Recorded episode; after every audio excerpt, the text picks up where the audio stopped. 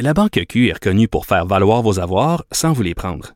Mais quand vous pensez à votre premier compte bancaire, tu sais, dans le temps à l'école, vous faisiez vos dépôts avec vos scènes dans la petite enveloppe. Hmm, C'était bien beau. Mais avec le temps, à ce compte-là vous a coûté des milliers de dollars en frais, puis vous ne faites pas une scène d'intérêt. Avec la Banque Q, vous obtenez des intérêts élevés et aucun frais sur vos services bancaires courants. Autrement dit, ça fait pas mal plus de scènes dans votre enveloppe, ça. Banque Q. Faites valoir vos avoirs. Visitez banqueq.ca pour en savoir plus. Le, le commentaire de Olivier Primo, un entrepreneur pas comme les autres. C'est le Kraken de Cube Radio qui s'amène cette bébite capable d'avaler tout le monde sur son passage.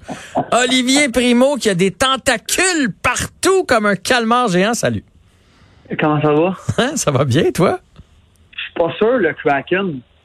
OK, ben moi je suis sûr du nom. Euh, ça fait longtemps qu'on parle du Kraken parce qu'il y avait comme eu un sondage, il y avait les Whales, euh, il y avait aussi, mon Dieu, j'oublie le, le, nom de la première équipe de Seattle. Il y avait plusieurs noms qui circulaient. Moi j'espérais le Kraken. Moi je trouve en anglais, imagine, là, de, de Seattle Kraken, ça sonne.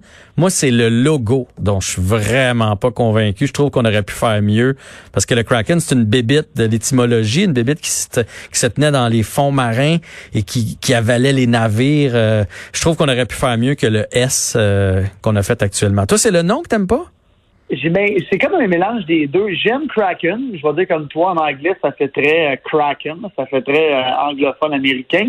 Le logo, euh, pas sûr, pas sûr. Je déteste pas la couleur.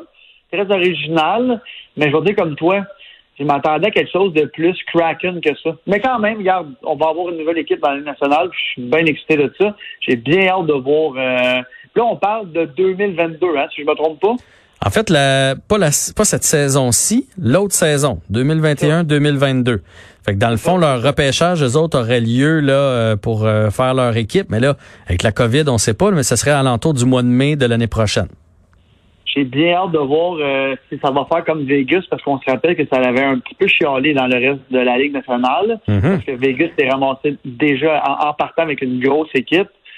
Euh, puis je me rappelle que l'association des joueurs et même des propriétaires n'étaient pas super contents. Il y a juste une personne qui était content, qui était contente, c'était le, le, propriétaire des, euh, des Knights de Vegas, ouais. les Golden Knights. Mm-hmm. Mais regarde, moi, Golden Knights, j'étais pas sûr non plus, puis j'ai vraiment appris à les apprivoiser, puis j'adore le logo, j'adore le, le petit bling-bling maintenant, après leur chandail. Fait en tout cas, j'ai...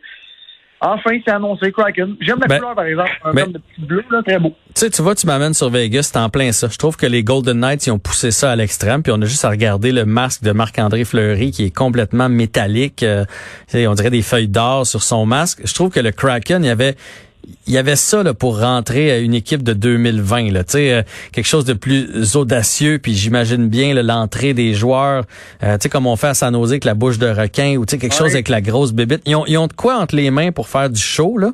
Euh, mais j'espère qu'on va se servir de la bébite. Tant qu'à l'avoir nommé le Kraken, ser servez-vous-en. Il y a quelque chose de vraiment intriguant à faire avec ça. Puis c'est méchant, Kraken. Moi, c'est ça que j'aime. Oh, oui quand, quand, quand on parlait de divertissement, là, juste, euh, tu as tellement raison. Puis le, le, monde de marketing, c'est sûr que c'est c'est tout un truc de c'est tout un truc de marketing, c'est à, à 100% sûr.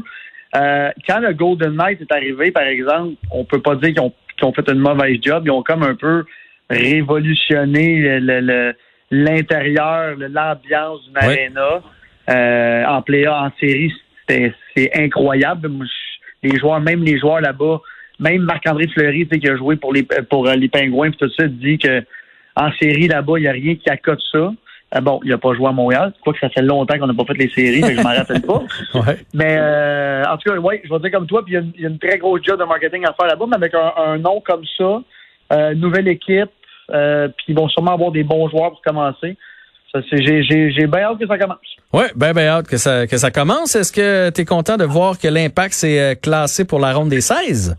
Très content. Euh, un peu par la porte en arrière, mais regarde, rendu, rendu là, on prend, on prend le résultat que qu'on a. J'ai parlé à Samuel Piet hier sur Instagram qui était euh, très, très, très content du résultat parce qu'on est passé, premièrement, il faut juste rappeler qu'on est passé parce que euh, j'ai un blanc de mémoire en ce moment complet. Hier, qui a battu qui? Ah, en fait, c'est les, euh, mon Dieu, c'est le, le, Red Bull qui a perdu. Qui les a battus? Euh, je sais pas qui les a battus non plus, mais le FC Cincinnati qui a, qui, a, gagné. Euh, et malgré, tu sais, je, parlais au début qu'il fallait beaucoup de buts, malgré le différentiel bas qu'on a eu, on est rentré comme dernier meilleur quatrième équipe. Euh, parce qu'il y a quatre meilleurs troisièmes, dans le fond, dans les pots qui sont passés. Nous, on est rentré la dernière. Euh, mais c'est ça, Samuel, hier, me disait, allez, je te l'ai dit, ça nous prenait quelques, quelques matchs pour, euh, pour se mettre, pour que la chimie revienne. Et, et là, je crois, avec ce que j'ai, échangé avec lui hier, que c'est, revenu. Euh, Thierry Henry était très content du match, euh, même si ça a été très serré, il n'y a pas eu beaucoup d'attaques. On a eu une très, très bonne défense hier. Et là, l'Impact euh, joue son prochain match samedi. Fait qu'il y a quand même un deux, un trois jours de repos avec hier contre Orlando. Orlando finit premier de leur pool. Ça allait s'attendre aussi en finissant dernier de la ronde. Ça allait s'attendre à jouer aux comptes les plus forts. Fait que ça va être un match incroyable pour ceux qui suivent la MLS. Orlando sont très, très, très, très, très forts.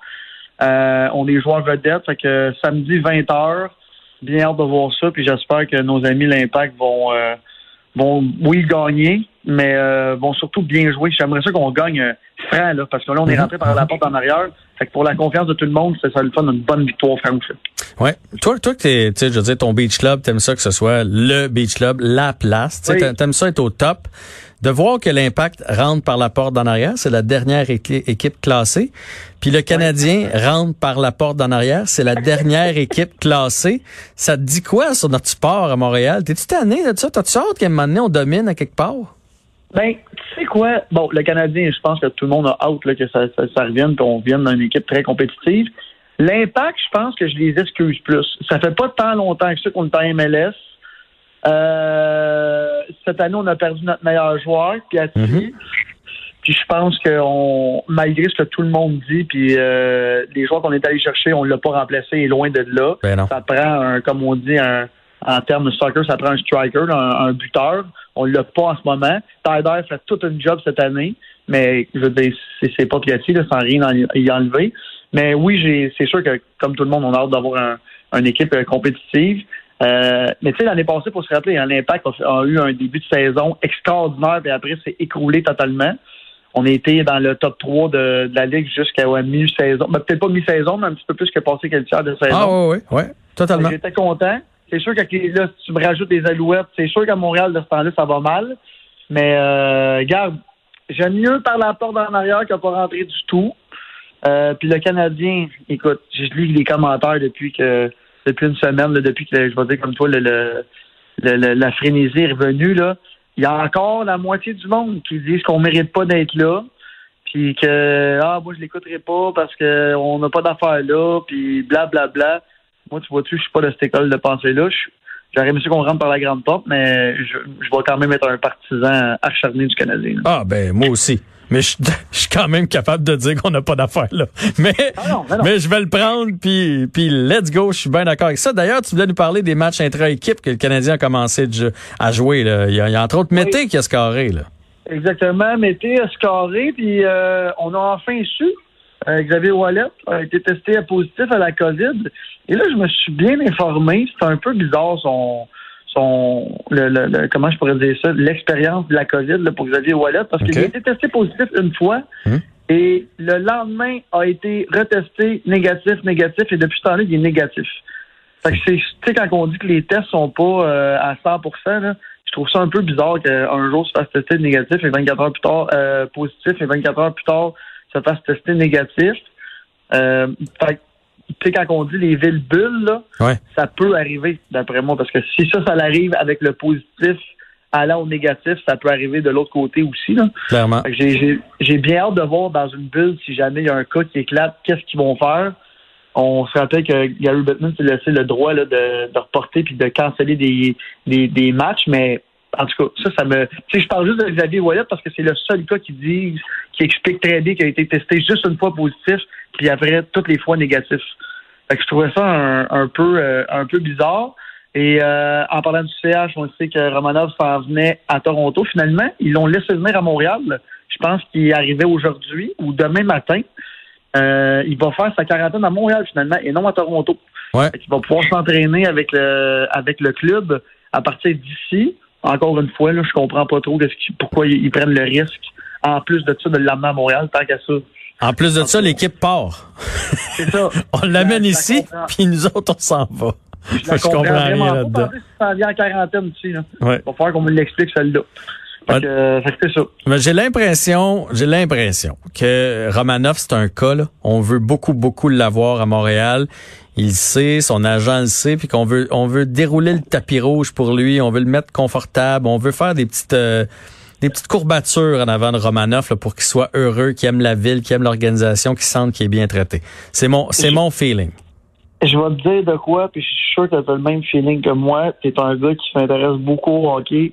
Lui, il a de la pression, mon ami, à 100% puis il a besoin d'avoir une grosse première année pour les partisans et surtout pour la direction du Canadien de Montréal qui ont fait des pieds des mains pour aller le chercher. Ça a été compliqué, la saga. Et là, il arrive, il vient pas, il arrive à Toronto, s'en va à Montréal. Tout le monde, il joue pas. Hmm. Tout le monde veut, on s'attend à un premier défenseur sur le power play. Et en tout cas, lui, il a de la grosse, grosse pression, pauvre lui.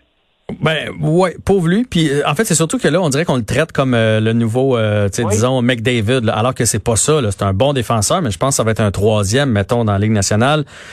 j'ai beaucoup aimé ce que j'ai vu, la fougue dans ses yeux au championnat junior. C'est pas ça que je dis, mais mais présentement, il donne un statut, on dirait que qu'il n'y a pas. Là. On, on, on, lui donne quelque chose de gros. En même temps, moi, il va toujours avoir mon respect pour avoir... Il a refusé de l'argent dans sa ligue en Russie pour venir ici. Là-bas, on y allongeait beaucoup plus de dollars, mais lui, il veut jouer dans la meilleure ligue au monde. Il veut s'essayer contre les meilleurs, quitte à perdre, à laisser de l'argent sur la table. Puis ça, pour ça, là, il y a, y, a, y a, mon respect.